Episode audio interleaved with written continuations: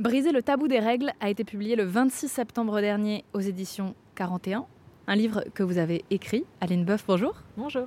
Merci d'avoir accepté qu'on se retrouve euh, pour parler de ce sujet. Alors, on est dans un endroit public, il se trouve qu'on s'est un peu isolé euh, sur une terrasse euh, vers Neuilly. On va parler des règles, des menstruations, de ce qu'on appelle aussi les ragnagnas, vous le citez dans votre livre. à quel regard, à quel type de regard on doit s'attendre si on parle là en public, dans un café, des règles? Alors je dirais qu'il y a trois options, trois possibilités, trois scénarios. C'est que les personnes fassent comme si elles n'avaient pas entendu de quoi on parlait et euh, qu'elles fassent les sourdes oreilles et qu'elles continuent leur chemin. Euh, l'autre option, c'est qu'elles aient l'air étonnées, mais euh, on n'a pas envie d'entendre parler de ça en public, taisez-vous. et troisième option, c'est génial que vous parliez de ça. Moi, il m'est arrivé un truc avec mes règles, voilà, et que les personnes aient envie de mentionner une petite anecdote. Ce livre-là, c'est le résultat de trois ans de travail sur le sujet. Donc vous êtes euh, sociologue et donc autrice maintenant. Un livre qui est super, euh, super joli d'ailleurs euh, au niveau de la couverture. Je vous invite à le découvrir en magasin. Pourquoi ce sujet? Alors, euh, en fait, euh, ce sujet, c'était mon sujet de mémoire de master en sociologie. Et euh, pourquoi j'ai décidé de parler des menstruations? J'avoue qu'au début, c'était un peu une idée qui me trottait dans la tête vaguement. Et un jour, j'ai dit ça à une de mes camarades de, master et je lui dis ah, j'ai envie de faire mon mémoire de master sur les règles, je, je creuse le sujet. Et elle me répond mais il n'y a rien à dire là-dessus. Et mon esprit de contradiction s'est dit je vais, lui, montrer, je vais lui prouver le contraire. Voilà. Euh, j'ai hâte qu'un jour elle entende une interview, qu'elle se reconnaisse.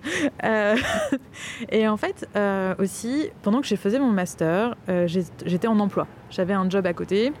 Et il y a un jour, en fait, j'avais mes règles et c'était particulièrement compliqué. Voilà, j'étais pas très très bien et j'ai une collègue qui me posait beaucoup de questions. Euh, d'affilée, un peu comme une mitraillette. Euh, enfin, c'est la sensation que j'avais. Et je lui dis euh, Excuse-moi, mais en fait, là, j'ai mes règles et c'est compliqué.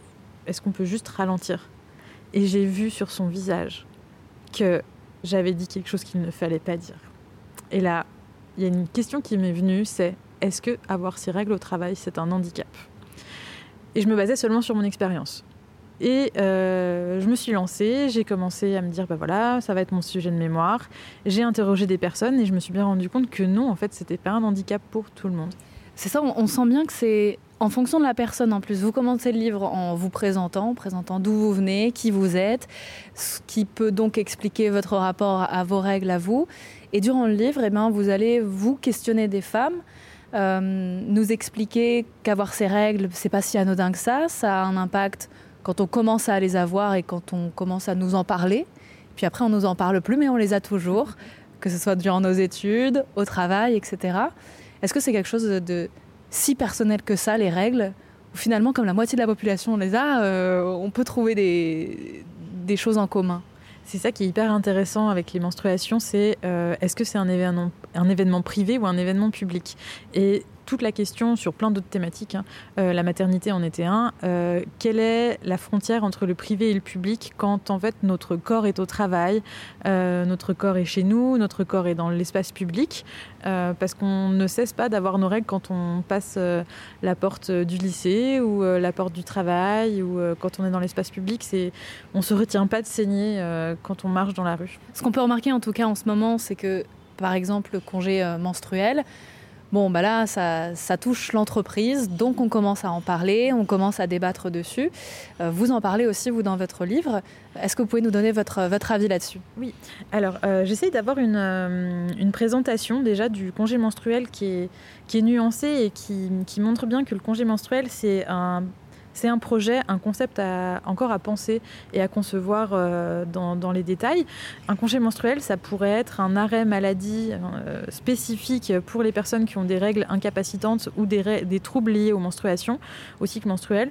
Euh, un congé payé de une demi-journée, une journée plus, qui pourrait être réparti sur une année ou un certain nombre de jours par mois. Qui finance ça il y a vraiment plein de choses à, questionner.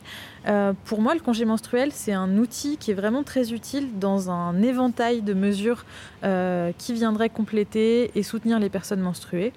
Euh, le congé menstruel, c'est donc quelque chose pour le monde euh, professionnel. Et dans le monde professionnel, il y a d'autres actions qui pourraient être entreprises. Par exemple, euh, la mise à disposition de produits menstruels gratuits. Hier, j'étais dans un endroit, j'étais ravie. Je vais dans les toilettes d'entreprise et je vois un distributeur de produits menstruels gratuits. et j'étais là, c'est possible, c'est pas si compliqué, ça ne prend pas trop de place. C'était juste à côté du distributeur de savon et du sèche-main. D'autres possibilités, c'est aussi d'avoir des infrastructures et de la maintenance adaptée Enfin, on sait, dans, beaucoup d'entreprises, euh, les toilettes sont pas forcément propres, sont pas forcément en état. Il n'y a pas forcément de papier toilette, de quoi se laver les mains, se sécher les mains, qui est du savon, l'eau courante. Et ça, c'est des éléments en fait sur lesquels on pourrait faire des efforts pour des questions de santé au travail. Ce qui est particulier aux, aux règles, je trouve, en tout cas en tant que femme, c'est qu'on y pense pas tout le temps, mais presque, et on n'en parle presque jamais parce qu'on n'a pas envie de prendre des réflexions, on n'a pas envie euh, aussi que notre condition de femme impacte notre place dans l'entreprise, etc. Si on a envie de le faire, que ce soit en entreprise ou avec des amis ou avec des gens avec qui on n'en a jamais parlé, comment, comment on l'aborde ce sujet? Je le dis pas dans le livre, mais euh, je trouve que c'est une question hyper intéressante parce que c'est vrai que je n'ai jamais questionné comment en parler, j'avais plutôt questionné euh, comment recevoir, donc euh, faire preuve d'empathie. Mais je pense que... Vous en parlez de la forme linguistique quand même, hein, que ce soit en Allemagne ou en France, on utilise tout un tas de mots qui ne sont pas les règles ou les menstruations. Oui, mais je pense qu'en fait, il ne faut pas avoir peur de parler des règles. C'est intéressant quand on a trouvé ce... Enfin, de dire le mot règle, quand on a trouvé le titre pour le livre, des personnes n'avaient pas compris qu'on parlait vraiment des menstruations. Pensais qu'on parlait des règles, des règles, des réglementations. Et non, on parle des menstruations. Euh, je pense qu'il faut utiliser les mots. Et souvent, je me dis que menstruation, peut-être que ça fait moins peur que règles. C'est peut-être moins ça racle moins, je ne sais pas. Mais je pense qu'une personne qui voudrait parler de ses menstruations et des difficultés qu'elle rencontre, elle pourrait commencer par dire que euh, aujourd'hui, c'est compliqué. Pourquoi c'est compliqué? De trouver les bonnes personnes, parce que ça, c'est quelque chose que je, mentionne dans le, livre. Pas facile d'en parler avec, euh, avec des collègues hommes, je, peux l'entendre.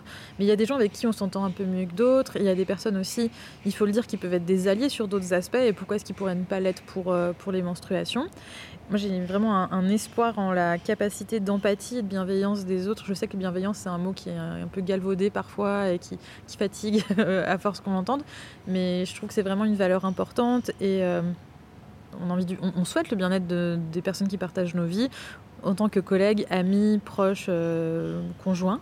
Donc je pense que vraiment, il faut se dire que les personnes vont être capables de, les, euh, de recevoir ces informations. Et puis que si elles ont une réaction euh, plus ou moins positive, peut-être que c'est simplement par méconnaissance et qu'il faudrait juste leur expliquer comment ça marche, répondre calmement à leurs questions et puis ne, pas, ouais, ne pas douter de leur capacité à comprendre ce qu'on est en train de vivre. Merci beaucoup Aline Boeuf. Merci beaucoup. Je rappelle le titre de votre livre, Briser le tabou des règles. Il est à retrouver aux éditions 41 et dispo depuis le 26 septembre dernier. Ça fait quoi? C'est très intimidant, mais c'est beaucoup de joie de voir que le sujet est, pris en compte. Merci beaucoup. Merci.